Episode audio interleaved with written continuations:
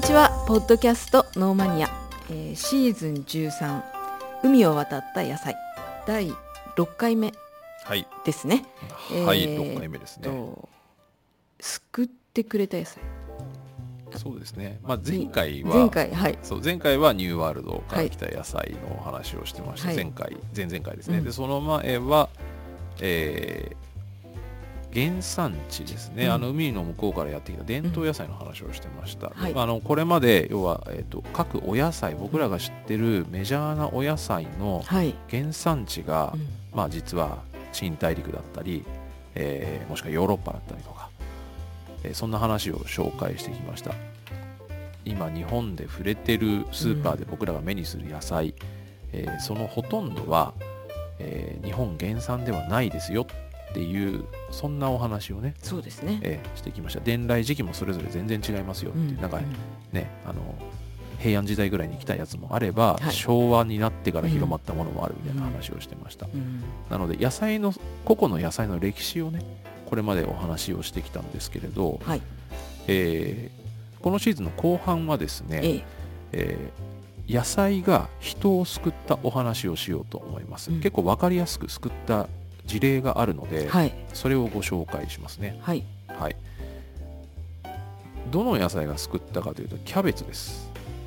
キャベツね、はい。キャベツが船乗りを救った話があるのでそれをちょっとご紹介しますね、うん。はい、ヨーロッパ人がはい。大海原に乗り出した大航海時代の話から入ります。はい、大航海時代って、うん。まあ、聞いたことあると思うんですけど、はい。具体的にいつ始まっていつ頃なのかなみたいなのってうん。分かんないですよね、そうですね、と。はい。うん。教教科書でもあんまりそこって触れてないのかな？そうですね。あの、うん、さっきの話からすると、はい。まあ、15世紀か10 14世紀ぐらいからはい。かな。15世紀16世紀までそうですね。まああのもちろん始まりがいつでうん。終わりがいつっていうのは諸説ああるというか、はい。そのいろんなねあの見解があるので、うんまあなんか明確にこれっていうのはないんですけど、はい。まあ、始まりはでも、うん。その歴史を勉強する人たちの間で始まりって意外とはっきりしてて、はいはい、大航海時代は、まあ、うんヨーロッパ人が、うん。えー海に向かって出た、海外に向かって出海外というか海の向こうに、えーうん進出を始めた時代ですよね、うん。だからヨーロッパ史観西洋史観のあまあそうですね、えーまあの歴史ではあるんですけど、まあ、その前提でお話をすると、はい、えーポルトガルに、うん。えーエンリケ公海王子と呼ばれる、まあ、王子様がいたんですよ。これはあのうん普通にあの王様はい。の息子さんで王子様ですね、あのーこの人はあの公海王子海に出る公海ですね、はいはい。公海王子という、まあ、名称が付けられててニックネームが付けられててこの人は海には出てないですエンリケさんは。あそうなんですか。出てないんですけど、うん。あの積極的に船乗りたちのスポンサーになったんですよ。うーん。でこれが1394年から1460年にかけてこのエンリケ王子がどんどんどんどんスポンサーになってもう海の向こう行けと金出してやるからうん支援してやるからどんどん行ってこいっていうことでかなり奨励してでポルトガル人だけではなく、うん。えっ、とまあ他の国スペイン人とか、あとフランスから来た人とか、うんあのジェノバから来た人とかそういう人たちにもスポンサーになってでどんどん、あの海に海に繰り出せで海洋進出だっていうことを後押しした人これがエンリケ公海王子の時代でこれが1394年ですから14世紀ですね。ここが大航海時代の始まりだと後の歴史では大体ここがスタートだとなるほどね、まあ、はい確かにポルトガルってずっと海だもんね。そうですね。うん。スペインに囲まれてますけどね、うん。囲まれてるけど囲まれてるけど海だよね。海です。片っぽ側は。い、片っぽ海ですね。なので、ここがスタートだとされてまして、で、あのこれちょっと余談ですけど、はい。じゃあ終わりいつなのって話は、うん。これ今回の話には直接関係ないんで、さらっと流しますけど、はい。えっと、ウエストファリア条約っていうのがあるんですよ、ヨーロッパで。はい。1648年かな。これはあの30年戦争っていうヨーロッパ全体の戦争がああっ聞いたこて、とあるな。はい。で、あのこのヨーロッパ全体の戦争っていうのは、はい。あのスペインポルトガルが、うんうん。えー、と海洋進出してでその後、うん。新興国としてイギリスオランダとかが出てきてフランスもその後出てきてみたいな、でその後ヨーロッパ国内で揉め始めて、はいはいはい。大大航海時代で、うん。えーその自国とは別のうん。アジアだったり新大陸周辺で揉めてたヨーロッパが、うん。あのうん。とうとうなんかこうヨーロッパうん。大陸内でも揉め始めてそれがようやく収まるよね。一定の秩序を作ったよねっていうのがすげえざっくりした説明ですけどこれがウエストファリア条約なんですよ。あー。1648年ここら辺までが大航海時代だとされてます、なるほどね、はい、みんな自分のところの領土を広げようとどんどんそうです大航海してって。そうですね。なので、まあ、大航海時代っていうかその、うん。えーヨーロッパ各国がその、うんうんアジアとか新大陸近辺でその覇権を争い続ける状態っていうのが一通り落ち着いたっていうのがこのウエストファリア体制なので、うん。うんまあ、ただここじゃないっていうはい。歴史の見方もあるんで、まああー。本当参考までにですね、はい。これね。はい。はいで、えーまあそのそんな感じでエンリケ公海王子が、はい。えー船乗りたちに海の向こう行ってこいっうんうん。て奨励を始めました、こはい。こからスタートした大航海時代、でうん。今お話ししたエンリケさんはポルトガルの人ですね。だから当然ポルトガル、はい。それからスペインはい。オランダ、うん。イギリスなどが、えーこれに続きました、うんうん。初期の頃ですね、えーやっぱ有名人たくさんいます。はい。コロンブスが多分一番初めに思いつくと思うんですけど、うん。それよりも前もしくはその他の人たちもうん。かなりあの有名ですね、バルトロメウディアス。ご存知ないですかね？バルトロメウディアスよね。うん。日本ではそんなに知名度ないかもしれないですね、ポルトガルの方ですこの人は希望法あのアフリカ南端。なるほど。はい、1488年だったかなバルトロメウディアスは、あえー希望法に到達した方です。希望法に到達したんですけど、ーはい。えー1488年ですね。ええバルトメバルトロメウディアス。ポルトガルの艦隊を率いて、ええ。えー、とアジアに行こうとしてました、うーん。えー、とベルデ岬ってアフリカの、うん。アフリカの地図を思い浮かべていただくと,、はい。えー、とアフリカの東側、東側。えー、と左側ですかね、はいはい。あの東側じゃない東西側です。西側。失礼しました西側の地図でいうと、うん。左側にうーん。ボコンって出っ張ってるところうありますね。はいあそこら辺がまあベルデ岬といはいうところなんですけど、はい。あれより下っていうのはうん。何があるか分かんなかったんですよヨーロッパ人にとっては。あー。であー。ただあの多分、うん。地球って丸いっぽいよと平面じゃないよってなんとなく分かってきてでじゃあアフリカの一番下の方まで行ったら、うん。この大陸ぐるっと回って、うん。インドに出れんじゃないってだんだんこの時期に言い始めて、うん。それでバルトロメオ・ディアスはアジア行くぞっつって、うん。えーアフリカ大陸をどんどんどんどん下に進んでったんですよ、でそしたら遭難したんです。嵐にはないって、はいで本当にリアルに遭難して、うん。命からがらようやくまぐれでたどり着いたのが希望法なんです。すごいね。はい。これは事実。歴史的な事実で。だからまぐれで到達したんだけどもう本当死にそうになって喜望峰に到達したんで,、でどうやらここはアフリカの一番下先っちょっぽいよってことが分かったんだけど、バルトロメウ・ディアスにしてみれば、ええ死にそうになってるから、うん。テンション下が下がったまあまなんですよね、うんうんもう嫌だってなってるんですよ。でここ嵐の岬というふうに名付けるんですけどあのポルトガルに戻った時にいやそれはいくらなんでも縁起悪くねっつって喜望峰っていう名前に変わったんです、なんかちょっと意味が逆だね。はい、むしろ希望でしょとここは。ああなたを助けてくれたし多分ここぐるって回ればアジア行けるよってなったんで、うん。確か当時の王様かなんかが、うん。いや希望法にしようよっつって変えたらしいですね。へえこれがす希望法のごくいいネーミングですね。そうですね。まあバルトロメウディアス。でもそのなんだっけ？なんとか岬？嵐の岬。嵐の岬の前のあのベルデ岬。ベルデ岬から希望峰までって結構距離ありますよね。いや相当ありますし当時反戦だから何ヶ月もですよ本当だからすすごいすごいすごいラッキすっごいラッキーですよ。あちなみにこれ前も言いましたけど、ええこの時代のあの船乗りたちがうん。いかに大変な思いをして、ーうんうん。あのーまあ新大陸行ったり、うんアジア行ったりっていうのをこれ体験するには、うん。大航海時代っていうゲームやるのが一番いいんですから、本当大変なんですから。反戦で海外行くって世界回るって。もうめちゃめちゃ辛いですようん。新大陸なんか本当たどり着くまで死んじゃいますよみんな。そうですよね、はい。い、やあそそのアフリカのあの岬から希望峰までって言っても相当距離あって、まあ遭難して。半分以上そうなんです、ねだから。遭難してそれがたまたまそこにたどり着くって。まぐれですよね。だからこの人は歴史に名を残してるんですよ。うん。皆さんは知らなかったですけど まあ日本だとねうんあのコロンブススとか有名な人いますから。そうですね、はい、でバルトロメオ・ディアスが発見した喜望峰を、うんまああの足がかりうに、ん。同じくポルトガル人のバスコ・ダ・ガマがうんインドに到達しましたよね、インド航路というのを発見しました、うんうんでうんまああのバスコ・ダ・ガマはこれでインドであのバカにされたんですよね。なぜ？えっともともとこのバスコ・ダ・ガマは、はい。えっと、交易をしたかったわけですよ。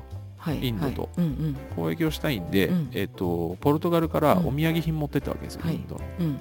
インドのゴアだったかな、うん。初め行ったのは。で、向こうの王様に、何このしょぼいものって、これお土産みたいな感じで、うん。ちょっとバカにされて、でもあのーこれ結構当然といえば当然のことで、うんあのー当時、先進国はアジアなんですよ。ああそうあのヨーロッパって後進国なんで、あ当時はね。そうです。うん中国とかインドとかが先進国なんです。だからあの人々の生活水準もアジア、インドの、えー中国、インドの方が高かったとされてます。へえだからその持ってるまあ財宝というか、ええ。その宝飾品の数とか、うん。贅沢品とかも、うん。アジアの方が圧倒的にきらびやかだったらしいですね。へえ。ただそのヨーロッパ人はやっぱりその侵略するっていうマインドがあるのでうんまあ最終的にはインドとかを植民地にしちゃうんですよね。その第一歩としてバスコ・ダガマはインドに到着します。でクリストファー・コロンブス。まあ今だとクリストバル・コロンっていうんですかね。はいはい。まあ多分英語の読みなのかスペイン語読みなのかの違いなんですけど。はい。でこの人はまああの前回のねニューワールドから来た野菜の時もねちょっとお話ししましたけれども、うんうんこの人はあのスペイン王室がスポンサーになってて、で新大陸、まあ、アメリカ大陸ですね。そこに到達しますけどコロンブス自身はジェノバの人なんですよね。だからスペイン人じゃないんですよ。うーんジェノバイタリア？イタリア、まあ、当時はジェノバは都市国家ですからイタリアという国はなかったんですけれどもはい。なので、えっとスペイン王室のあのイザベル2世でしたっけ？はい。あの女王様にスポンサーになってもらってうんそれで、えーもう間違いなく地球は丸だからと、うんうんうん。で向こう行けば、あのー西か。うんうん。うん西に向かっていけば、うんアジアに到着するうん。ジパングに到着するって信じて到達したところがサンサルバトルですよね、うーん。コロンブスはあの死ぬまでそこがインドだと思ってたんですよ。あそれでイインディアンのはい。ネーミングがついたっつってたね。だからこの人が勘違いしたからうんずっとインディアンと呼ばれてるわけですよ。あとまあもう一人有名な人とすれば、うん。うん大航海時代はやっぱりマゼランですかね。ね。フェルディマフェルディナンド・マゼランですね、はいで1522年かな。うん。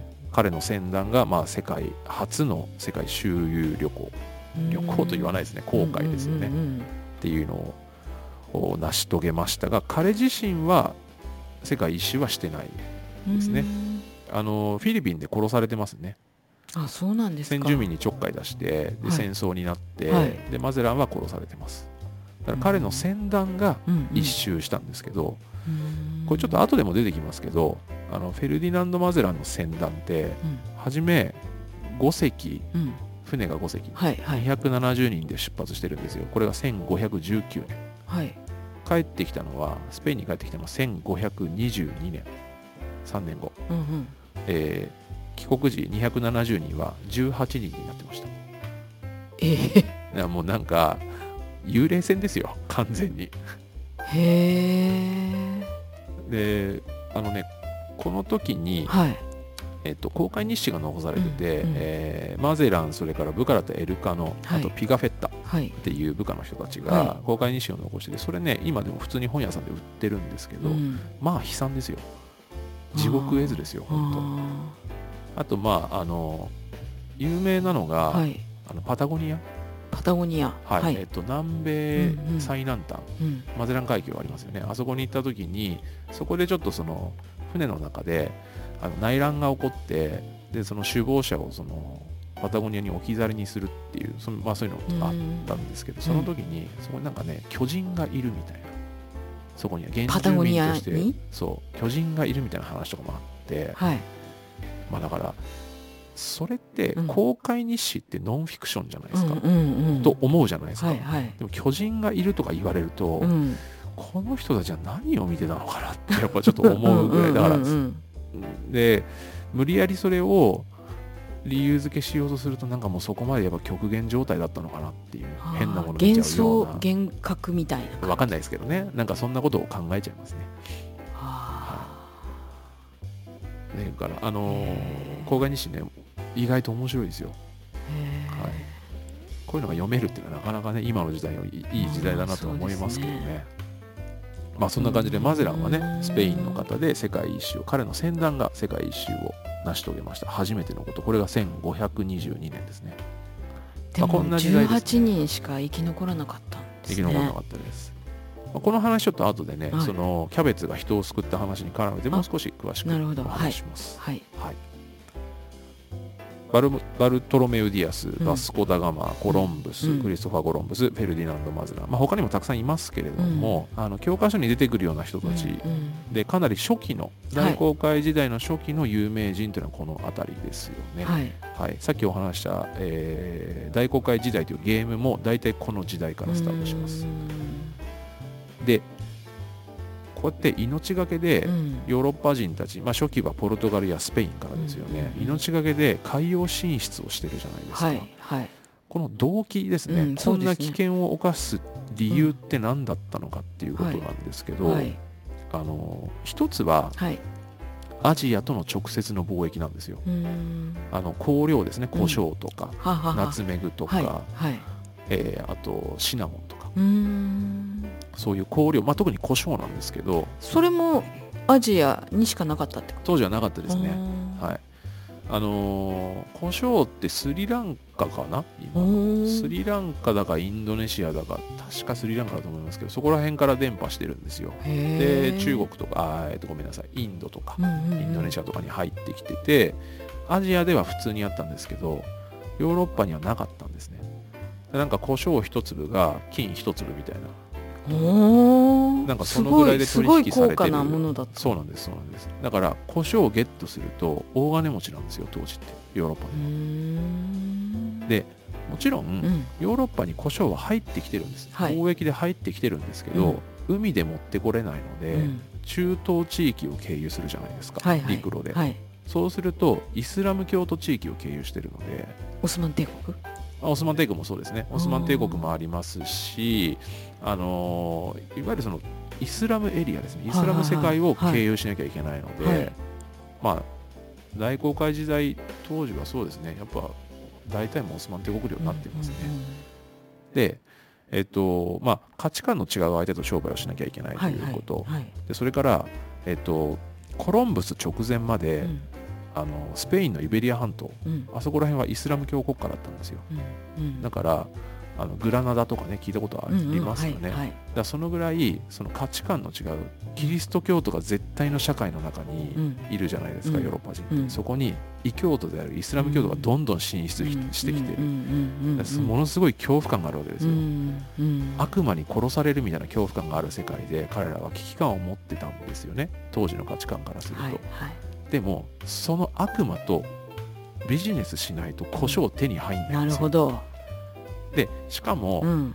イスラム教徒はうん。当たり前ですけど仲介手数料を取るんで高くなるわけですよ。なるほどね。うんうんうんイスラム教徒の立場からすれば、はい。イスラム教徒っていうかイスラム世界ですね、はいはい。イスラム世界の立場からすれば、うん。ヨーロッパでは、はい。胡椒と金価値同じだぞ。あいつらバカじゃねでも そんだけ値段つけてもいいよねってなるわけですからうん。それは値段つけるじゃないですか,、うんうん結局値下がりしないしどんどん上がっていく一方だしっていう、だからイスラム教徒に仲介されないイスラム世界に仲介されずにでも胡椒とか香料は欲しいっうんうんうん。ていうニーズが爆上がりするんですよね。なるほど。だから海をこう回っていく。そうです。なんとかして直接アジア行くぞと。っっていううことになるわけですよ。それでヨーロッパ人たちは、はい。まあ、エンリケ公開王子をはじめみんな王様たちはあの海に出ろと。スポンサーになるから海に出てこいっつって荒くれ者たちが海に出ていくとすごい長くかかったんだね。長くかかりましたね。荒くれ者たちはやっぱお金がない人たちですからうん。やっぱり一攫千金を狙っていくわけですよね。ですからそういった理由でどんどん大航海時代は進出していってもうかこれが海洋進出の動機なんでここまで危険を冒すのかっていう理由のなるほどねなんですけど、実はもう一つ理由があって、はい。今胡椒の話しましたけど、はいはい。もう一つあってプレステ・ジョアンの王国の探索っていうのがあるんですよ。はいこれおそらく聞いたことないですよね。ね。これ教科書には載ってないんはいですね、おそらく、でも結構有名な話で、うん。プレステ・ジョアンはこれはスペイン語なのかな？うんポルトガル語かスペイン語かどっちかだと思います。英語で言うとプレスタージョンっていうんですけど、はい。えープレステ・ジョアン王国もしくはまあプレスタージョン王国これを探すっていうことが海洋進出の動機のもう一つの動機でした、うん。これはですね、はいアジアかアフリカのうん。どこかにあるとされたうん。伝説上のキリスト教の王様が治めるキリスト教国家のことなんですよ。へ伝説ーの伝説のキリスト教の国です。実際には？ないです。なあないんだ。ないです。でも伝説にに西側っていうかヨーロッパの人たちははい。そのアジアかはい。アフリカにそんな国があるよっていうのが言い伝えられてた。って。そうですね。えっとこの言い伝えの伝説の起源がどこかははっきりしないんですけど、はい。えー、と確か11世紀か12世紀頃のうん。ヨーロッパの文献には登場するんですよすでに。ん。大航海時代よりも以前からうんこのプレスタージョンの国プレステジョアンの国っていうのはアフリカだかアジアのどっかに存在するっていう伝説自体はもうヨーロッパのキリスト教社会の中には結構浸透してたんですね。でさっき言ったように、はいイスラム世界がはい。どんどん進出してきてるじゃうなんいですか。うんうんでキリスト教の人たちにとってはめちゃくちゃ怖いわけですよ、うんうん異教徒が悪魔がやってくるぐらいな感じで怖くて、なんとかしなきゃいけないっていうあいつらを倒したいけど十字軍もあんまりうまくいかなかったしなみたいな感じで、うん。であとイスラム世界は当時からすると先進国なんですよね、うんうんうんもう西洋なんか全然もうダメなんでね。当時はね。うんうんでもなんとかしたい。っうん。て時に僕らが知らないはるか向こうの世界にキリスト教の王様がいてめっちゃ強いらしいぞっていう伝説がどんどんどんどん盛り上がってて、本当にこれを探しにみんな海に出てたんですよ。うんで西洋社会っていうのはこのプレステ・ジョアンの国とうん。タッグを組んでイスラム教勢力っていうのを駆逐しようと考えてたんですけど、なるほど。まあ結局なかったんです。うんうんうんいつの間にかこれはその世界がどんどん拡張してって、うんうん。で世界地図もだんだん出来上がっていくと同時にうん。なかったねってなりました、これは。うん。でも大航海時代がスタートした当時っていうのはこれはもう本当に信じられてて。へえだから今となってはね。うんうん。今となっては本当にこう昔話で語られてる伝説の一つですけど当時としてはかなり本気でこれは、うんあの信じられてたっていうかキリスト教世界の,、あの西洋の人たちのねうん。イスラム教に押されつつある西洋の人たちのうん。心の支えぐらいだったんねですよ、そんな感じですね。そうなんですよ。なんかねエチオピアが、はいえーこのプレステ・ジョアンの国だったっていう、はい。あのー話に行き着きかけたんです一回うん。歴史上、はい。けど、まあ、うんやっぱり違ったねってなったんですけど、あのーそういう、まあ、あの歴史がありましたね。へえでさっきも言いましたあの大航海時代というゲームがねゲームね。あって、はい。で大航海時代2はい。があるんですよ、はい。大航海時代は、えっと1234えーあとオンラインか、うん。で GO もあったけど GO はもうサービス終了したかなオンラインで。大公開時代2っていうかスーパーファミコンで出たのがあるんですけどこれの主要キャラクターは、うん。このプレステジョアンの国を見つけるっていうのが目的でした。へえ見つかんないんですけどね、もうネタネタバレで言いますけど見つかんないですけど。うんそうなんだ。そうなんですよ。あんまりね知られてないですけどねうん。これ。うーん。まあそんなんでねあのー海に繰り出した荒くれ者たちですよ。はいはいはいはい。はい、なんとなくこの大航海時代の概要っていうのが分かりましたかね、うんうん初期の頃のはい大航海イメージ時代です湧きました。はい、でこの大航海時代うのん。海に繰り出した男たちですね、はい。主に。彼らを苦しめた大航海の病っていうのがこれが解決病ですね。解決病？はい。彼らをあの苦しめたのっていろいろあるんですよ。はい。あのもちろんあの衛生上の問題でうん。人がまあ死んでいくとか食料ないとか、あと海が荒れて転覆する嵐に遭うとかうんいろいろあるんですけど、うん。その中でもトップクラスに彼らが恐れたものっていうのは解決病という病なんです。解決病。はい、解決病というのは血が壊れると書いて解決病ですね。血が壊れる。はい、壊れる血の病と書いて解決病ですね。壊滅とかの解解ですね。そうですね。うんはい、へえ解決病血が壊れる。血が壊れる病と書きます。まあ、あのこれ、まあ、今でもあるっちゃあるんですよ、この病気は。うんあそうなんですか。はい、これね、解決病ってどういうあの病かと言いますと、はい。あの僕ももちろん専門家ではね、うんうん。あのもちろんないんですけれども、この解決病っていうのはビタミン C 欠乏症のことなんです。ああの皮下皮膚の下ですね、あと粘膜の下とか骨膜下骨膜の下とか、はいはいまあ、とにかく全身に出血が起きて貧血を起こしちゃうんですよ。あ。で死肉っていうあの歯の肉、はいはいはい。あの歯茎のとこですね、はい。そこからも出血したり関節痛とかもなったりで放置しとくとあうん。ビタミン C がなくなって放置しておくと今みたいな症状が出るんですけどあのさらに放っておくともう下血とか血尿とか出てきてへあえの筋力とか免疫力とかも低下して死に至るんで、ビタミン C が不足するとそういうことになるっていうこと？まあ、要はあの栄養失調ですよねこうれって。だからあの少なくとも先進国で、はい。あの一般的な生活をしてる人はならないです。ただ油断してるとなるんですよこれ。ビタミン C だから。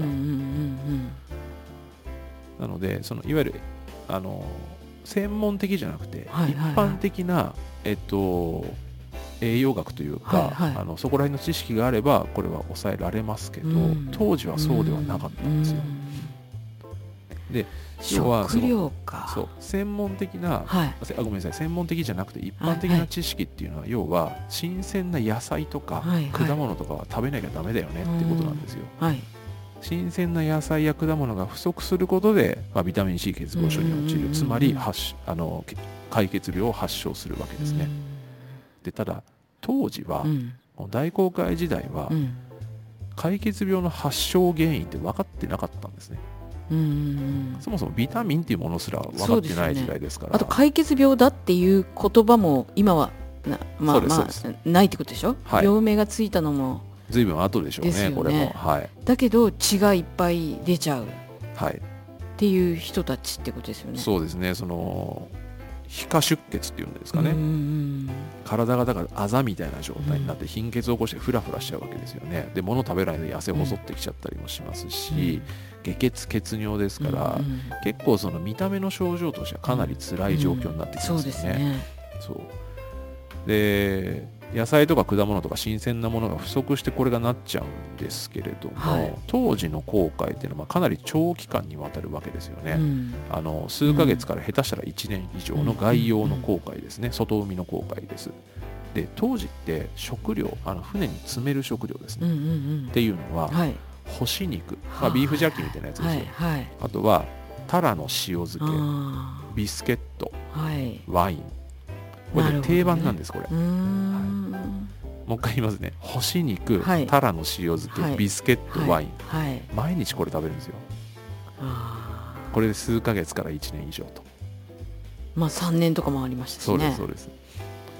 だからへでー。当時はその保存技術はやっぱないじゃないですか。うん。冷蔵庫とかあるわけじゃないので。うんあの新鮮な野菜とか果物っていうのは食料として船内に船の中には貯蔵されなかったんですよね。そうでしょうね、はい、で結果ビタミン C が不足して、うん。大半の船船乗りたちはこの解決病で命を落とすことになるんです。う。ん。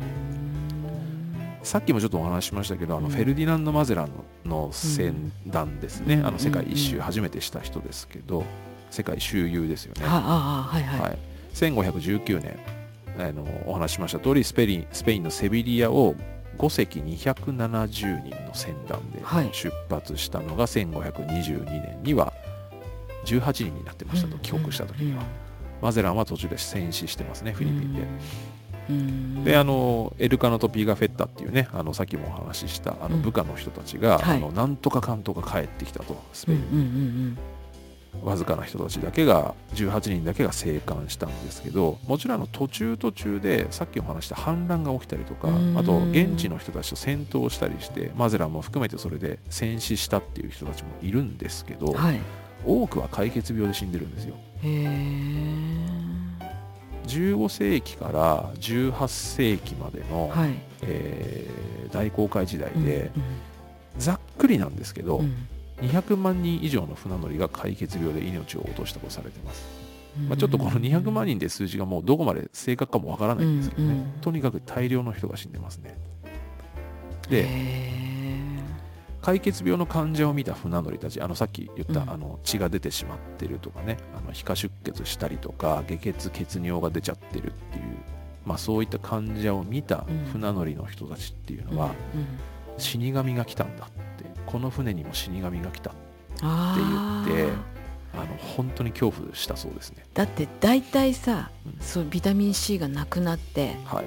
体にこうが出血したりとかっていうのも、時期はまあ例えば航海始めて半年後なのか1年後なのか大体同じような時期に同じような体力だったら次から次にね。倒れていっちゃう人が増えるからついにこの船にも来たかみたいな感じ。まずは1人目来た時に、うん。もうみんな死神来たってなるんですよ。だよね。でその伝染するんじゃないんだけど、うんうんうんうん。でも順番にみんな倒れてるから、ね。次は俺だ次は俺だみたいな感じでもうこの船は全体死神に取りつかれてるみたいなねそういう感じになっちゃうわけですよ。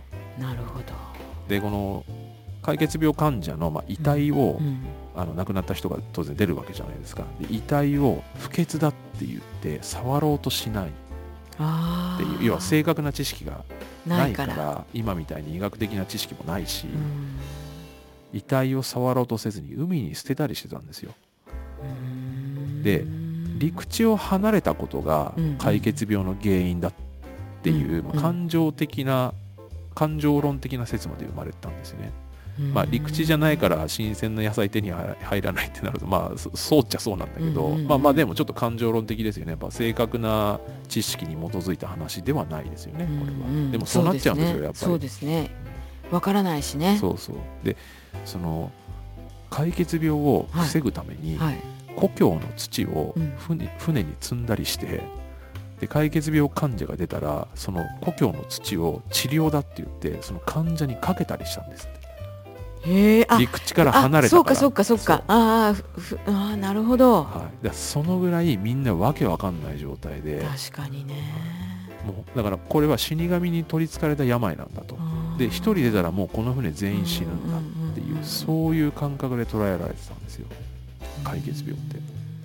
だから原因もわかんないし対処法もわからないと。えでもそういうのがふ触れ回っちゃうと船に乗りたいっていう人は減るんじゃない減らないんですね。これがヨーロッパ人のやばいところというかヨーロッパ人というか、うん。えっ、とね船乗りこの時代の船乗りって、うん。要はならず者なんですよ。他に仕事もないし生きていく術もないしでも一攫千金を狙うと、そういう人たちが乗り込むんですよ。うーん。あとねちょっとねこれうん。言葉に気をつけながら説明しなきゃいけないんですけど、はいはい。これはちょっと歴史的な事実としてね、はい。誰かをディスるわけじゃないということで聞いてほしいんですけど、はい。ヨーロッパからうん大航海時代で、えー、とアジアとか、うん。あと新大陸発見に来られたら新大陸にはい。行くんですよね、うん。うん。行きますよね、でさっきお話しした通りそのヨーロッパはキリスト教社会キリストが絶対、はい。で彼らはキリスト教が絶対の概念だからヨーロッパ以外のうん。土地に行った時新大陸とかアジアに行った時は、うん。あの基本的にはうん。その現地の人たちに対しては何してもいいわけですよ。彼らの概念からするうんうんうんうんとキリスト教徒じゃないから、うんうんうん。ね、今からすると絶対ダメなんですけど、うんうんうん。そんなのは。何してもいいと。でねキリスト教社会っていうのははいあ船に乗って出たのはもうほぼほぼほぼ男性です、うんうんうんうんでキリスト教社会っていうのは、うん。例えばその複数の女性と、うん。えー関係を持つとか、うん。そういうのはもう絶対ご法度なんですもちろあん。上流階級の人たちはそうではない人たちもいたけど、一般市民たちは絶対ご法度なのがキリスト教し、社会から外に出た時に、あまあ、何してもいいと。教会もそれは何もお咎めはない。だってキリスト教社会じゃないからっていうことで要はーそのキリスト教以外の世界の、例えば女性に乱暴し放題とか人を殺し放題とかそういう需要があったともされてます、へえ需要。うん、要は人間の本性をキリスト教社会では人間というか彼らが持ってる本性そう抑えてるし、抑えられてるけど。そうでも外の世界にいればもうやりたい放題だってうんうんうんいうんうそういう噂が蔓延してでしかももう犯罪を犯してるから自分の国ではまともな仕事にもつけない、うん。でも船に乗って新大陸に行けば、アジアに行けば、うん。やりたい放題できるって考えてる人たちは一定数いたとされてます。これは歴史的な事実ですね。今のこと言ってんじゃないですうん。よ今の西洋人のこと言ってんじゃなくてうん。当時の500年以上前の話ですけどね。そういう事実もあったようですね。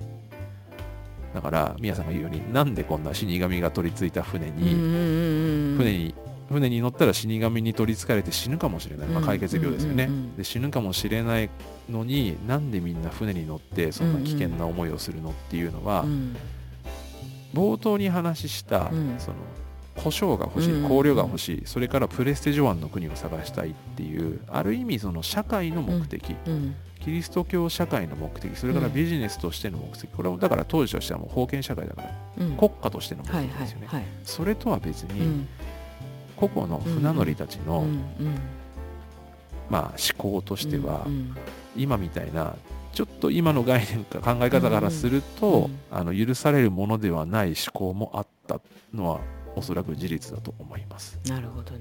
はい。何遍も言いますけど今の人たちの話じゃないですよ。ですよね。うん500年以上前の人たちの思考ですけどね、これはありますね。間違いなく。うんそっか。そうなんですよ。ね。まあそんなんでね、ちょっとこの死神が取り付いたとされるこの解決病っていうのが船乗りたちを苦しめました。うん。これがうん。冒頭に話したけど、キャベツが救ったって言ったなじゃないですか。るほどね。はい。キャベツがどういうふうに救ったか、うん。そこに至るまでの話をちょはいっと後編にしましょうかね、そあれは。わかりました。はい。ちょっと最後はね、暗い話になりましたけれども、いやなんかあの日本でもはい。戦争で亡くなった人の多くは餓死で亡くなったって聞いたことあるあー第二次世界大戦の話ですかね。とかうんはい。